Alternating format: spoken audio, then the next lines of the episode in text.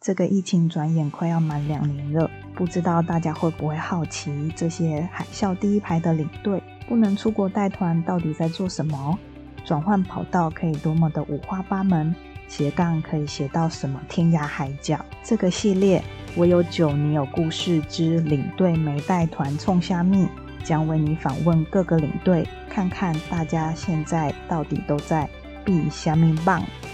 欢迎收听 Oh My God 领队冲虾米，大家好，我是米兰达。今天很荣幸访问到大台北地区最漂配的外送员，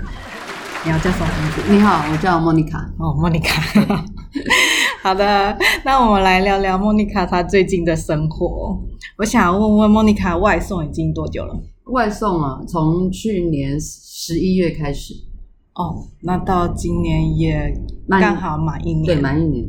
你觉得外送的人生对你的生活最大的改变是什么？最大的改变可以接触很多不一样的人群，然后就是在外送当中啊，你可以看到，呃，就是有的人非常的小气，有的人非常大方。你是然后说小费的部分吗？嗯，因为我们在跑熊猫嗯，哦，然后我自己也有跑过五百一，呃，五八一，但是熊猫的体质跟呃五百一不同，呃，结账的时候有分两种啊、哦嗯那大部分熊猫都是给现金，嘿，哎，那 Uber E 的话是信用卡线上付款对线上付比款，较多。嗯但是它有选项哦，Uber E 有选项，就是说如果您觉得这个外送员表现的不错，你要付他多少的小费？对对好，哦会对，有这个选项。那我发现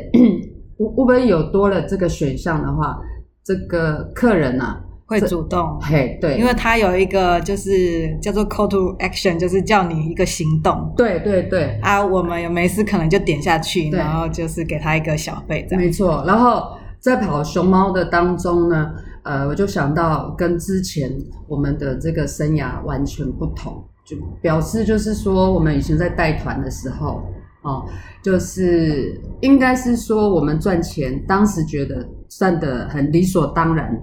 哦、然后做了这个外送员了以后，我发现我的价值观就完全不同了。有什么不同？ 就完全不同，因为呃，我们在带这个欧洲线的时候，那我们是时常拿到欧元，那时候就觉得啊，一百欧不算什么，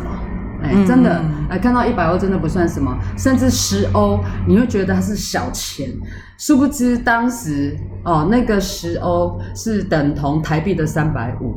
那要当然赚多久才会赚到现在？啊、现在我的天儿啊，那个我们有时候最基本的一单呐、诶，应该是说最基本的一单也差不多六七十嗯，哈、那我们就在开玩笑，就是说我们就是同业啊，也是有很多人在跑外送啊。嗯，之前那个欧元十十欧啊，哦十欧就觉得哦好小，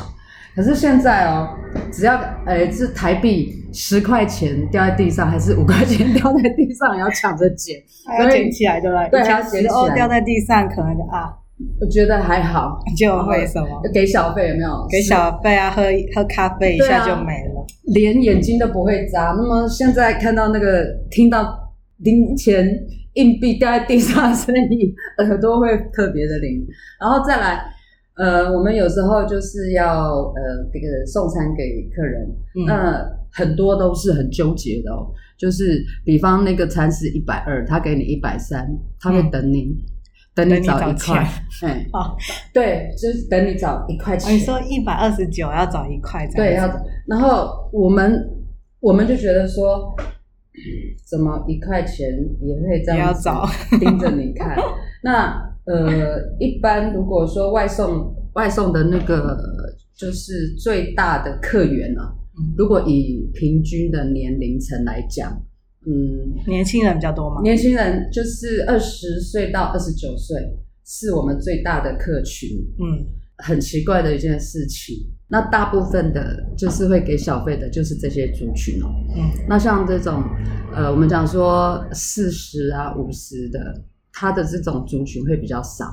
那他呢就是很多会等着你找一块钱 的。对，哦最大他的不们同点比是这样较子。节省啦，就是嗯知道存钱理财对啊的观念。可能那个二十到二十九岁的呃，很多也都是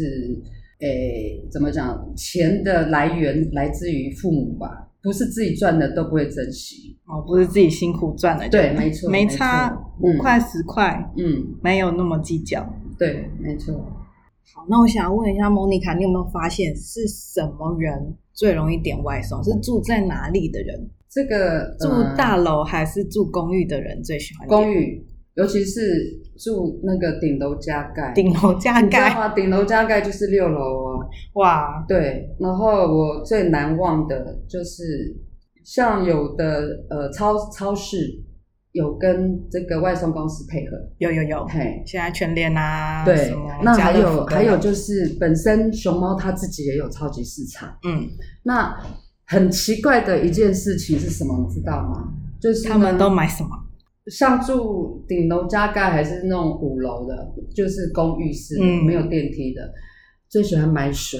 几公升？我哦真的很难忘的，就是呃，有一次就是这么大的是一千公升嘛， 好像五五五五这么公升大的了吧是这么大的是哦，对，五公升、六公升这么大，嗯就是最大水最大桶瓶的，对对对，对最大瓶的两瓶，两瓶，那本你人要怎还么有上那去个一开罐有没有可乐啊？两手两手，对嘛，一手是六瓶嘛，对对对，然后再来就是那个呃，还有就是绿茶，也嗯是最大瓶的两瓶。哎、各位想一下，这样子有几千 CC 了。然这样你后要分几次送？ 那因为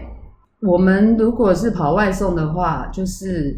呃，就是要争取时间嘛。嗯，你不能在一单里头花太多时间，花太多时间，这样你的效益不好。没错，嘿，那一单就是那么多钱，所以呢，我要用最短的时间去赚那个外送费用。对，那我一口气，一口对，一气，口气，哦，那时候是五楼哦，真的是五楼，然后一口气就爬爬爬爬爬爬上去，带那么多西，东西，对啊，就是两手就平均哦，平均一下，嗯刚、好都是两份两份，对对两份对，啊，一上去喘不过气来，我先喘气之后才按门铃，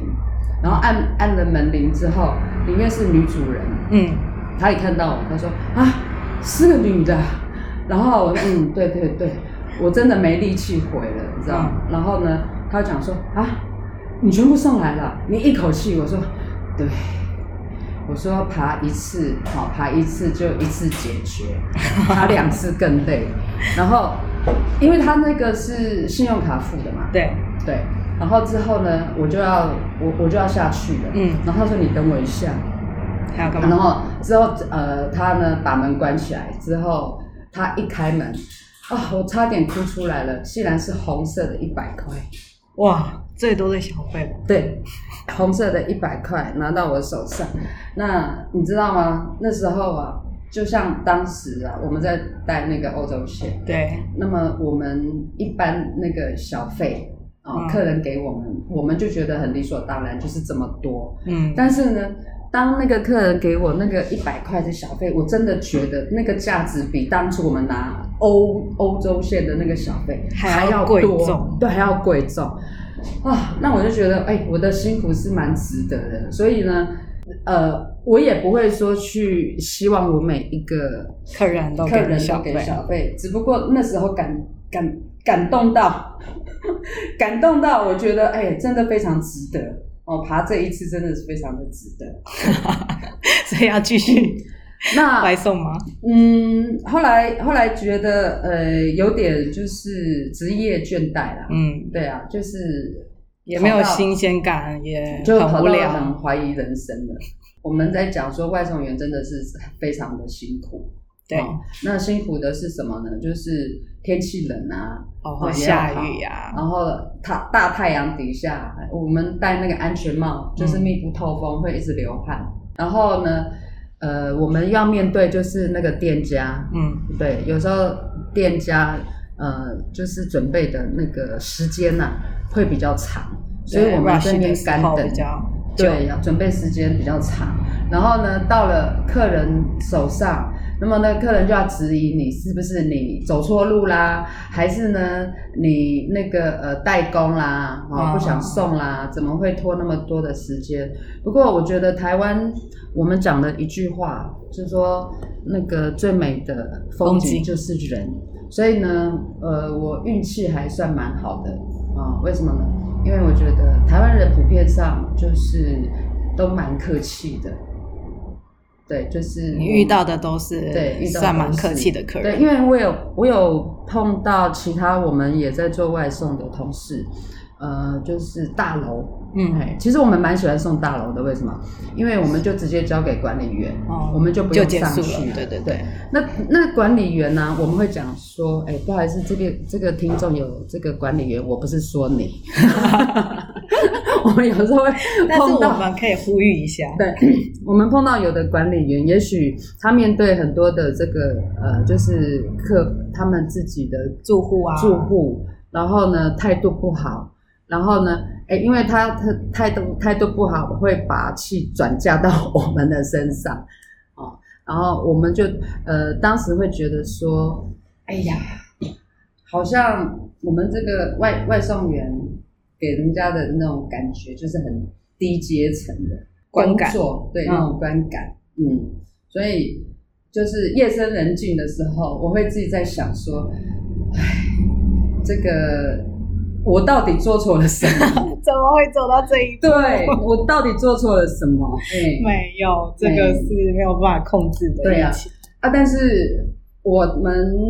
自己静下来想想，我说我自己静下来想想啊，呃，当初选择这个外送，我也是贪图它什么自由嗯，哦。那因为呢，不用被绑住。对，不用被绑住，我也不会用直接去面对老板。那其实我们在带团，我们自由习惯了，对哦自由习惯了，所以这个外送的那个工作，我是觉得我最喜欢的就是它可以自由分配我自己的时间，对对对，然后再来就是说我比较贪睡，嗯，嗯，有很多真的呃要朝九晚五没有办法。对，因为真的，一家子的重担呐、啊，经济的重担都是在他身上，所以往往有的人很早就要起来了，可能嗯五六点就开始送早餐，我都是午餐才 会到。早餐不跑的，对，早餐不跑的。那也有很特别的，就是嗯、呃送到那个高级高级的住宅区住宅区，像小 S 住的那个定吧？对哦，有哦可以他们送上去吗？不行不行，这个完全不行。这个地堡它就是很大的那个大门嘛，嗯那它那边就会有那个就是，路口那那一关你就把那个餐食交给他，交给他，他有一个就是小比较像那个嗯小的亭子有没有？嗯这个大门旁边，就算收发室这样子。对，收发室，我们只要拿过去跟他讲几楼几户就好了。那是最方便的。对他完全不让你进去，因为它是一层又一层。然后我也有碰到，我我说实话，我觉得就是在我我主要是在跑新北市跟台北市，对，我发现台北市的呃工资会比较高，为什么？呃，因为呃怎么讲，台北市点餐的人数比较多，就是一单，对，尤其是餐期会差会差个十几块，你们的外送费是看这一单的点餐的金额吗？嗯，还是没有固距定离哦，距离看距对，离。看距离。对，嗯那嗯，在送餐的时候，我就觉得说，哎、其实我过得不错，因为有很多的那种住宅的那个环境，你会你你会很怀疑，既然这个地方也有人住，哦，就是很多嗯在台北工作的人，他们可能租租金嗯没有办法住太好的地方，所以环住宿环境都不是很好，，对，然后就很多感觉上是围楼，这么危险。对，然后再来就是很阴 森呐、对，会会，我我自己是不不太会害怕这种东西，但是我只我只是觉你得，就感觉磁场不太好，呃，不会不会，我不会感觉到磁场不好，我只是觉得说这边应该可以再好一点，嗯，就是那个住的也会舒服，可是还是会有人去住那种地方。因为租金便宜啊。对，啊，我甚至也在那个呃林森北路，那是中山区吧？对对，中山区那边的很多的那种住宅都很匪夷所思，嘿。然后我记忆比较深刻的是，有一栋是电梯大楼哦，嗯，然后它只有一个电梯，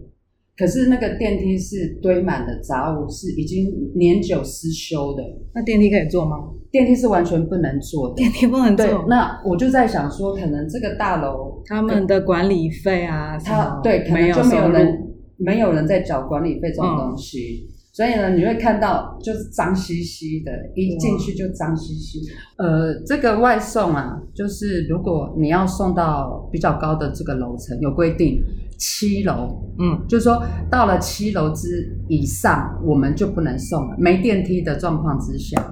哦，是公司规定的，对，七，但是七楼还可以送哦，嗯很高哎、七楼， 对，比那顶楼加盖还要高。对，顶楼大概最最多是六楼嘛。 对对，我看到七楼我很开心。你以为是电梯？对我以为是电梯，一看电梯已经年久失修哇很久了，就真的只能这样慢慢慢慢的爬上去，爬到真的怀疑人生。然后天啦，每天都在哦对怀疑人生。对，真的，呃，这个外送也有一个好处啦，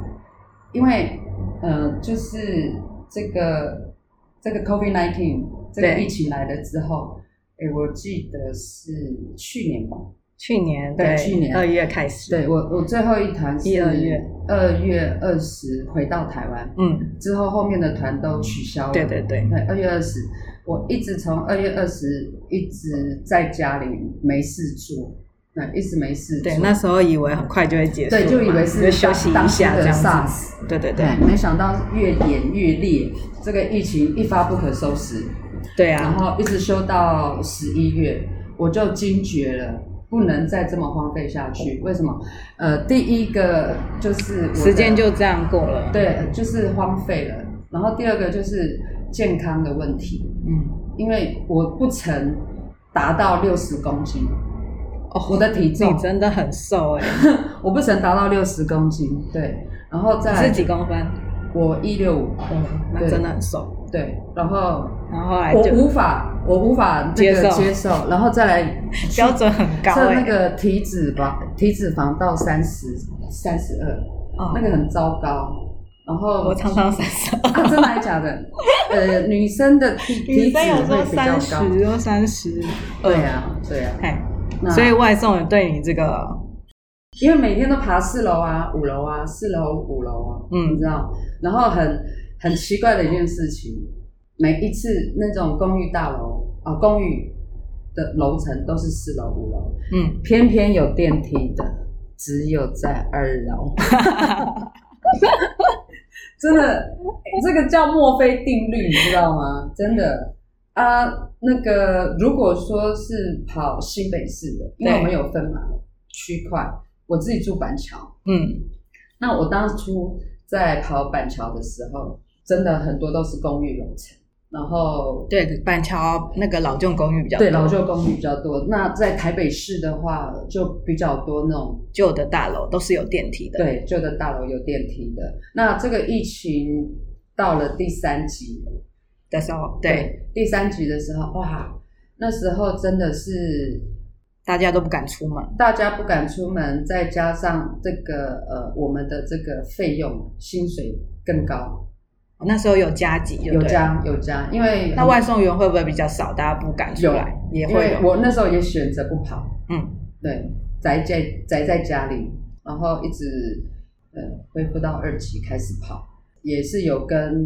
呃像西门町、嗯有很多这个店家，对，啊、他们也在抱怨呐、他说很辛苦啊真的很辛苦，他也不可能把店收起来，他说要等，就这这几个月。这个钱都是拿给拿给房东，对，都不能是在开店空转啊。对，都不能开店，所以我们我们自己做的这个决定啊，自己选择的这个外送生活是我自己选择的。不过我也觉得我我在体验人生，看尽那个人生百态，对不对？对对。那还好你外送的时候有没有遇过最最要求的订单？最要求的订单，嗯，有没有住在隔壁？就明明住在隔壁还要叫外送？啊，我我有有一有一个比较特别的是，呃，板桥中山路啊，嗯，其实它它这个中山路的话，它算是那个车水马龙的地方，算是板桥很热闹的地段。对对对，已经接近火车站了。对，然后呃，那个我最记得的是什么，你知道吗？那个店家，店家是一个日本料理，在二楼。嗯，哦，然后呢，我拿了餐了以后，那这个要讲的是什么，你知道吗？因为那边真的很难停摩托车，嗯，而且就是两边都不能停，都是红线。对，都是红线，所以呢，这个车子好不容易停好了，在格子里面哦，因为我 我那时候才在呃，就是选择这个外送跑熊猫的时候，前三天呐、我记得是第一天还是第二天，我同一天被开了两张罚单，违规停车啊、呃，一个是违规停车啊，另外一个是就是。没有看到，呃，没有看到这个行人在过这个斑马线，哦，对对对，嘿，没有看到现在要礼让很清楚行 人。对，然后没有礼让的状况之下，后面就哦嗡一嗡一有那个 警察车出现，对，就是骑摩托车悲过来，剧对，同一天，哎，同一天开了两张，所以呢，从你那有时候跟开警始，察说你已经有一张了，呃通融一，下吗？，没有没有因为我在赶时间，我要送餐哦就算了哦，我停好了，好不容易走走到那个餐厅拿到餐了以后，我就看了地址，我还以为我看就是看错了，看错了，你知道吗？我送的地方就是过个马路哦，呃，就不到一百，哎，差不多五十公尺，就是过马路，过马路就对到了。过马路就到了，哎，然后你知道谁点的吗？就是警卫，那个大楼的警卫，嗯，对，大楼的警卫，警卫是没有时间出去吃饭吗？对，我想是这个样子。然后呢，后来我就在想说，啊，那真好，这单真好，不用去、去牵车嘛，对不对？走路就到了这个单。那之后呢，我准备要去牵车了，又一样的单。我还以为我手机坏掉了，还是这个就是我们那个外送的那个城市坏掉了。怎么一样的餐点对，一样的餐点，啊，送去一样的地方？呃，对。那之后呢，我就跟那个餐厅的老板讲，我说我又来了，你不觉得我很快吗？然后他说对啊，对啊，哦因为因为刚好那时候那个餐厅人不多，我我记得人不多，嗯，而且就是外送的，好像只有我一个人。那时候领餐的时候，我就跟他讲，我说你知道刚刚我送到哪里吗？我说对面。哦 那么之后第二次，我又拿了那个餐点，又过马路，就去找那个呃警卫。嗯，我说你为什么不一起送？我说你这么饿啊、 我说你这么饿？啊他说没有没有，因为那时候会有一个促销，哦就是说他点两次，他点两次会比一次一起点便宜，便宜，对。哦，对，我就觉得很 lucky 啊，这样子就我就有两单了，对不对？对，不管多少钱啦、啊，但是就是不用骑摩托车。嗯，然后我还问他说：“你还不 要再再点一次， 我就不跑了，我在这边过马路就好了。不然我那个摩托车真的是停很远呐、嗯，不好停。所以呃，在这个对于这个外送生涯当中，也是在有蛮多有趣的事情。对想想想想还蛮好玩的。那莫妮卡，你有走过那个五八一跟富佩达，那你为什么后来选择那个富佩达？嗯对外送员比较其好实，吗呃，其实如果说如果说这两个比较起来，Uber Eats 是更自由的。嗯为什么？因为呢，熊猫呢，熊猫它是要排班是要不是排班，每个礼拜三你要排班。对，那要规定最少要排几班吗？呃没有，没有，对，它也就是你先要一个礼拜就要规划你下礼拜的行程这没样子。错没错，对，因为蛮抢手的。嗯，如果你没有选到你想要的那个时段，可能你就没有班跑了。对，对啊，所以这就是熊猫会比较制式化，可是相对的，它呃就是领薪水的时候你看得到钱，但是 Uber E 就不太一样，因为 Uber E 很多信用卡的，信用卡的是账公司结好账再汇过来给你，对所以你有时候不知道到底多少。对，那因为呢，它有时候现金有没有、嗯现金的单子，你会不知不觉会把他的那个现金花掉。花 掉了。那啊，那个熊猫的话，它有规定，就是当你收到当天有呃一千一千五百块的金额的以上，费用，你要赶快转到你自己熊猫的账户。所以呢，呃，这样子你就不会很哦，就是无谓的乱花钱。哦，对你来说是在熊猫比较会把钱存下来。，对对，可是那收入呢？你有觉得收入哦，呃、差不收入，我后来我后来发现，如果就是认真跑，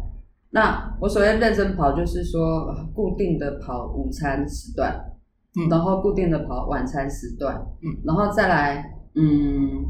我自己本身呢、哎，我自己本身的话，因为它是半月结嘛，嗯，对，那半个月的话，可能就差不多两万左右，哦？那那一一个个月月可能有就四四万。四万，对，一个月有四万。然后你会发现呢，你在路上会发现有很多的那个外送员呐、尤其是那种小男生，嗯，哦啊他们很拼命。可能是学生哈，呃，刚毕业。我也不知道，反正就是那种很年轻的小男生骑摩托车很可怕，他们很喜欢这样钻来钻去，哦钻来对，钻抢去。快。那我们自己都会有一个群组，就聊天室，然后我才发现他们真的很厉害，他们有的可以跑到一个月到八万、十万都有，哇，那时速应该很长吧？应该就是早餐也开始跑，嗯甚至还有宵夜宵夜的时段，就是反而外送，就是你你认真，你愿意花你的时间，就可以得到相对的报酬嗯没错这样子。然后。然后，如果是想要更自由的话，这两家比起来，其他家我不晓得。嗯，可是这两家比起来，那个呃，熊猫真的是更有制度。为什么？因为熊猫它会规定你要穿制服，对对对，或者是有它熊猫的这个安全帽，哦这个就是是打广告。对那当这个你送到客人手上，那客客人要评价，评价什么？这个外送员服务好不好？然后再来他有没有戴规定的安全帽或规定的制服这样子。都是不可以，你随便穿，对啊。有穿就好。外送员有没有穿的吗？是不是听说有那个客户有很没有穿的？嗯，有时候会碰到比较多的是男男客人，夏天的时候就只穿一条内内裤跑出对来对对，哦，女生的话，女生的话可能就是穿睡衣吧。嗯。那莫妮卡，我知道你有在兼带国旅，嗯，国内的旅游，那你觉得带国旅、国旅、国内旅游的话，跟我们之前带欧洲团啊，或是国外团有什么比较大的差别？很大的差别是说那个客人，呃，怎么讲呢？客客人的要求期待不一样，对，期待不同。然后我我自己不太爱早起的人，我觉得这个真的是很大的煎熬。国旅真的很早起，对不对？然后很很匪夷所思的是，呃，因为我们之前带欧洲线的时候，对我们在机场。那客人会针对座位的问题、飞机上的那个机位的问题，因为一坐就十几个小时，对对对我可以体会，我真的可以体会。那我们带个国旅，连哎、这个有没有旅行社的高层会听 啊？我是可以帮我听变音说，吗？听说就是国旅大概几点几点？八点、没有没有没有那么晚，七点就要集七合。点啊对然后有的客人好像提早一两个小时，他就对会去那边等对，领队，然后对要第一个报到，他才能选他的好位置。没错没错。所以呢，就一直在纠结这个问题。你会发现，呃，你已经爬得这么早，哈、你到了这个车站，你要碰到很多的鸟事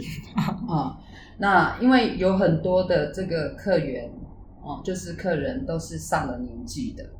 上了年纪他们就会想要坐前面，前面最抢手的是第一排，呃，第一排、第二排都要留留下来。嗯，对，然后但是一半都是老人家，我该怎么 办？嗯对所以是看顺序，对，但是你找到的话，对，你你就找到的话先先画，你可位以，先画位。但是一个人就可以画四个位，我就可以，如果他有同行的对朋友，就可以帮忙画位。对，所以有很多争议啊。哦，我就有关于是就是排这个一开始可。呃位置能一出门，大家就为了这个位置可能对会有一些不愉快。也有也有的前一天晚上就说他爸他妈妈身体不好，他妈妈七十几岁快八十岁，我可不可以先偷偷选？但是我们没有办法拒绝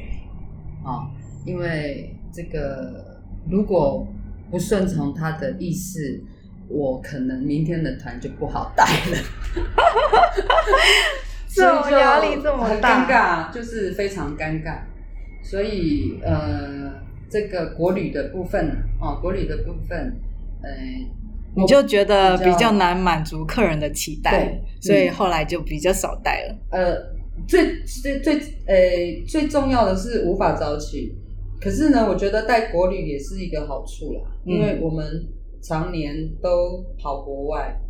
呃，无对我论们是自己台湾对对，我们自己的这个台湾都不熟悉，那我们自己也要上自己要上课，跟别的别的前辈上课，对然，后自己找找资料料，我才知道原来台湾这么美。嗯，嗯，真的台湾非常美，所以这个工作都有不同的那种体验啊对啦，看你是保持什么心态，对没错就是学习到我们以前不一样的事情。嗯嗯，其实我还是比较喜欢带团这一块，嗯，带团这一块，因为我们的本职本业就是在带团，喜欢讲话，对，喜欢讲话跟人接接触，触，对，看不一样的风景。没错，那有小道消息说，莫妮卡莫妮卡的爱情故事很丰富，你愿意跟我们分享一下吗？嗯，下一 集， 敬请期待。那到了这一年的尾声，你有没有觉得今年做了什么？二零二一年做了什么决定是最好的？做了最送外送吗？嗯，其实其实这个世界上没有后悔药。嗯，对，因为你讲一些什么早知道啊，当初怎么样怎么样，我自己我我自己会呃鞭策我自己，就是你所做的这个决定，你再去想，我当初啊不应该怎么样怎么样，那都太迟了，所以所以就是活在当下。就活在当下。那我们我们说实话啦，就是疫情之后，我们失去了几位好朋友，嗯，对，我知道。哎，所以呢，就是好好的活着，然后呢，健康的活着。为什么？我们可以等到这个疫情完全结束，我们又可以回到我们最熟悉的工作岗位。那很多人都讲说，可能明年吧。那活活在当下，然后呢，就是存有这个希望活着，不是很好吗？对啊，很期对啊待，希望明年呢、嗯可以开放观光旅游，对，没错，我觉得我的人生一直是非常的乐观的。乐观，正面乐观，对不管遇到什么一事定情。要这个样子 的。好的，那今天很感谢莫妮卡跟我们分享她在疫情中的工作以及嗯故事， 非常感谢邀请我，谢谢你。谢谢。今天很感谢 Monica 莫姐和我们分享她的生命故事。在被迫失业的这一两年，她尝试转换跑道，鞭策自己振作。虽然偶尔夜深人静也是会怀疑人生，但转念一想，就当一个卧底的社会观察家吧。这些收集来的故事，以后带团都可以跟客人分享。在疫情期间，我们很遗憾的失去了几位前辈、好朋友，很舍不得，但也如同莫姐说的，要活在当下，常常保持乐观和希望，总会走出隧道，迎向阳光。如果你喜欢我们的节目，一定要分享给更多的好朋友，还可以在我们的 FB 粉丝页留言给我们。最后，永远要相信自己是自己人生的领队，即使暂时失去舞台，还是可以自带 spotlight，找到更美的风景与方向。祝福你！好想再看看这美丽的世界，一切都会过去。嗯